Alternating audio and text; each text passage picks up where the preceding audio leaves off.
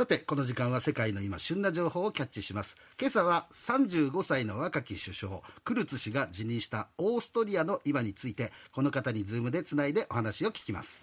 毎日新聞論説委員の小倉隆康さんです。小倉さんおはようございます。おはようございます。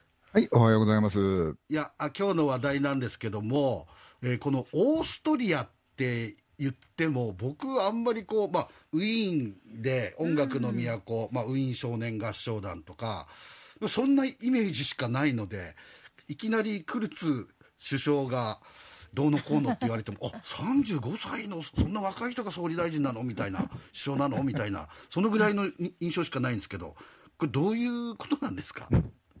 そうですね。いや、あのー今言われた通り、あのー今回の事件でみんな驚いてるのは、まあ、事件そのものもそこそこおもしあの興味深い事件ではあるんだけれども、はい。うん。あのーまあ、首相の年齢があまりにも若いなっていうんで、ううん。んえー驚いてるっていうところはあるんだけれども、え一つその、まあ、じゃじゃあ、どういう、まあ、事件っていうか、どういうスキャンダルが起きてるのかってはい。いうことなんですけどね、これ、簡単に言うと、えうん。あのークルツ首首相っていうのは2000、えー2017年にしの2月に首相に、31歳の若さで、ほえー首相についてるんですけれども、ええ。2016年から2018年頃にかけて、うはい。えーそのまあ、クルツ氏本人とか、はい。あのクルツさんが所属する国民党っていう党のですね、うん。ええ。えーまあ、なんかこう、世論調査でで自分たちが有利だよというようなはい報道を、あのータブロイド紙にしてもらうお願いをしてですね、うん。うんえーそのその分、タブロイド紙に何かお金を払ったんじゃないかっていう、はそういうこう贈収賄とかあはい。っていうあの疑惑が、えー2、3年前からずっとこのオーストリアでは話題になってたんですよ。はいはい。うんそれで今回その、まあ、その混乱、じゅあのクルツ氏、クルツ首相自身は、はい。そあの自分は全くそれに関わってない潔白だと今でも言ってますけれども、はいはい。このまあ、す政治とか社会がすごく混乱してるんで、ええ。うん。この混乱の責任を取って、えー自分は首相を辞任して、はい。外務大臣だった人に首相をしてもらうっていう話になったということですね。外務大臣はもう結構なお年の方なんでしょ？多分。そうです、そうです。ね。だから、あのね、これ誤解してもらったら困るのはですね、はい。えークルツ氏は31歳で首相になったから、オーストリアの政政治家はみんな若いんじゃないかって、思いますよね。うんそうでもないんですよ、うんうんあのヨーロッパの中では。はい。あのーそれこそね、えー国会議員のいろいろデータを僕も調べてみるとですね、え例えば45歳以下の占める割合、国会議員全体にの中で45歳以下の国会議員って何人何パーセントぐらいいるかっていうえはい。のを調べたら、うん。日本の場合はね20 2割ちょっとなんですよね。はい。だから、まあ、8割、えー近くが、うんえー45歳以上。という感じですね、まあうん。まあ、テレビ見てたら、まあ、そうかなという感じはあるかもしれませんけれども、まあひときわ引き上げてる平均年齢引き上げてるおじいさんもいますけどね。まあすでしょ。うん。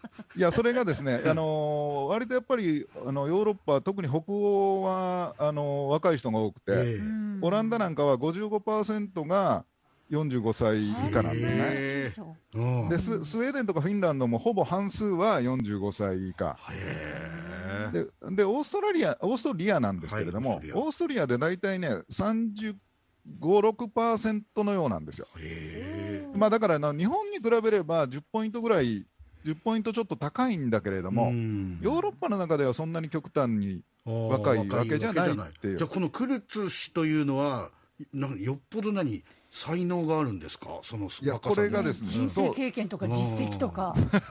人生経験はさすがに31歳の若さで人生経験なかなか難しいとは思いますけれども、うん。なこ今言われたところが実はすごく今回のポイントでですね、はいまああのーごご記憶にある人もいるかもしれませんけど2015年ぐらいぐらいにはい。ヨーロッパではあのー難民危機っていうのが起こりましてはいはいはい、えーそれこそアフガニスタンとかシリアとかイラクから、うんあのものすごい数の、えーな難民とか移民まあがヨーロッパを目指したんです。うん。でそれが実は引き金になっているところがありましてね、うん。このクルツ氏っていうのは、非常にあのイスラム教徒に対して厳しい発言をずっと繰り返してたんですよ。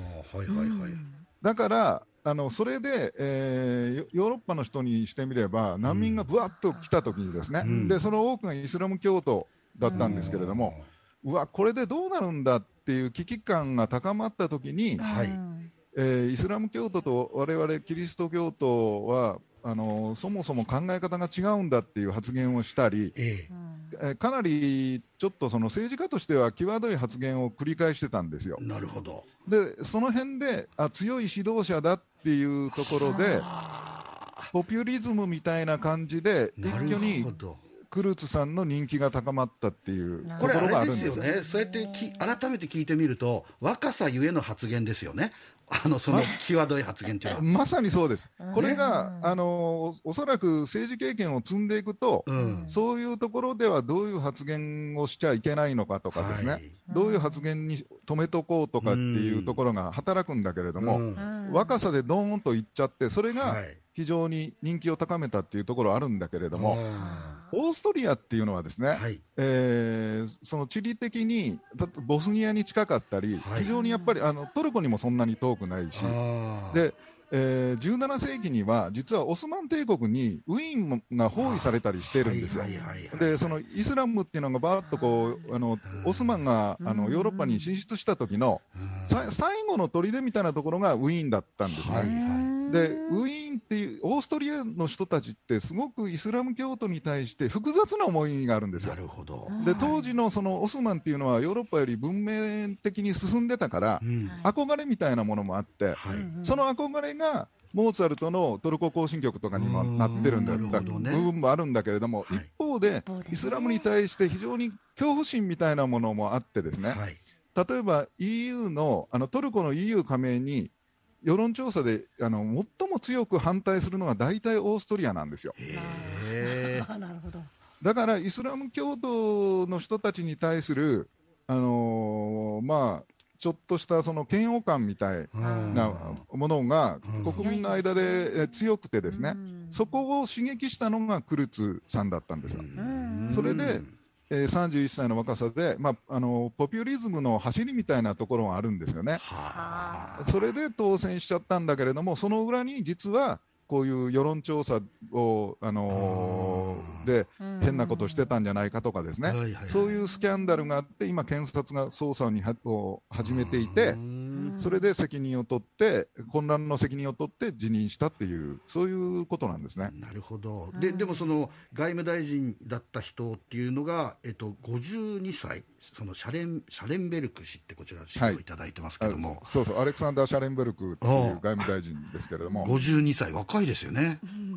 その日本の感覚で言うと若いんですけれども、それこそ、えっと、フィンランドととかニュージーランドなんかでは30代のあの指導者っていうのがどんどん出てきてますからね、うん。アイルランドなんかでもそうだし、だからあの、えー日本のように、まああの60代が普通だっていう国じゃじゃがないじゃないところも多いっていうのがを確認したっていうのも一つなんだけど、はい。僕個人的にはですね、はい若ければいいもんじゃないっていう気もするんですよ。はいはいはい、うん。例えばですね、うん。あのーえーっとイギリスで有名な首相にチャーチルって言いますけれども、はいはい、チャーチル、そう、うん。チャチャーチルが最初に総理大臣になった時って、65歳か6歳なんですよ。う。ん。だから非常にいろんな大臣を経験したり、うん。外国のことを広い視野で見たりする能力をつけて、えーあのポジションについたから、非常に国民をまともな方向に導いたっていうことも言えるんですよね。そうですよね。まあだから一概には年齢では言えないけどもでも、うん老害という言葉があったりもするし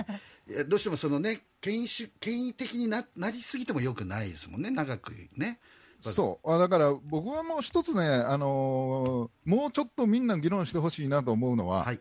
今回、まあ選挙が日本にありますからね、はいありますはい。一つあるなんですけど、うん。要するにね、日本は圧倒的に供託金が高いんですよ。はあ、はあはあ、うん。あの要するに立候補して没収されてしまうお金ですね。そう。り立候補するときにお金を預けないといけないですよね。あ。うんそれが今、300万円ぐらい預けないといけないらしいんだけれども、これってあの多くの国ではゼロなんですよ。誰でも立候補できるようになってるんですね。なってるんですようん。だからオランヨーロッパではオランダだけがおよそ150万円ぐらいでちょっと高いんだけれども、これは党が払うお金なんですよね。だから個人で300万払うっていうのは、やっぱり本当に若くて、うん政治を志してる人が、うんなんかやろうっていう時に、ちょっと難しいですよね。ねちょっとやっぱり障害になると思うんでしかもですよ、ね。票が取れなかったら没収されちゃったりするんですからね。そうですそうですそうですんだからその辺のいろんななんかシステムからして僕は考えた方がいいような気がしますけどね。まあ、それでいうと小選挙区制もどうなのかとか、まあ、本当はそういうこともいろいろ考え議論していかなきゃいけないことですけどね。そうですね。ねありがとうございました。今日オーストリアのクルツさんから日本の政治まで、はい小倉さんありがとうございました。ありがとうございました。ありがとう。えー毎日新聞論説委員小倉隆康さんでした。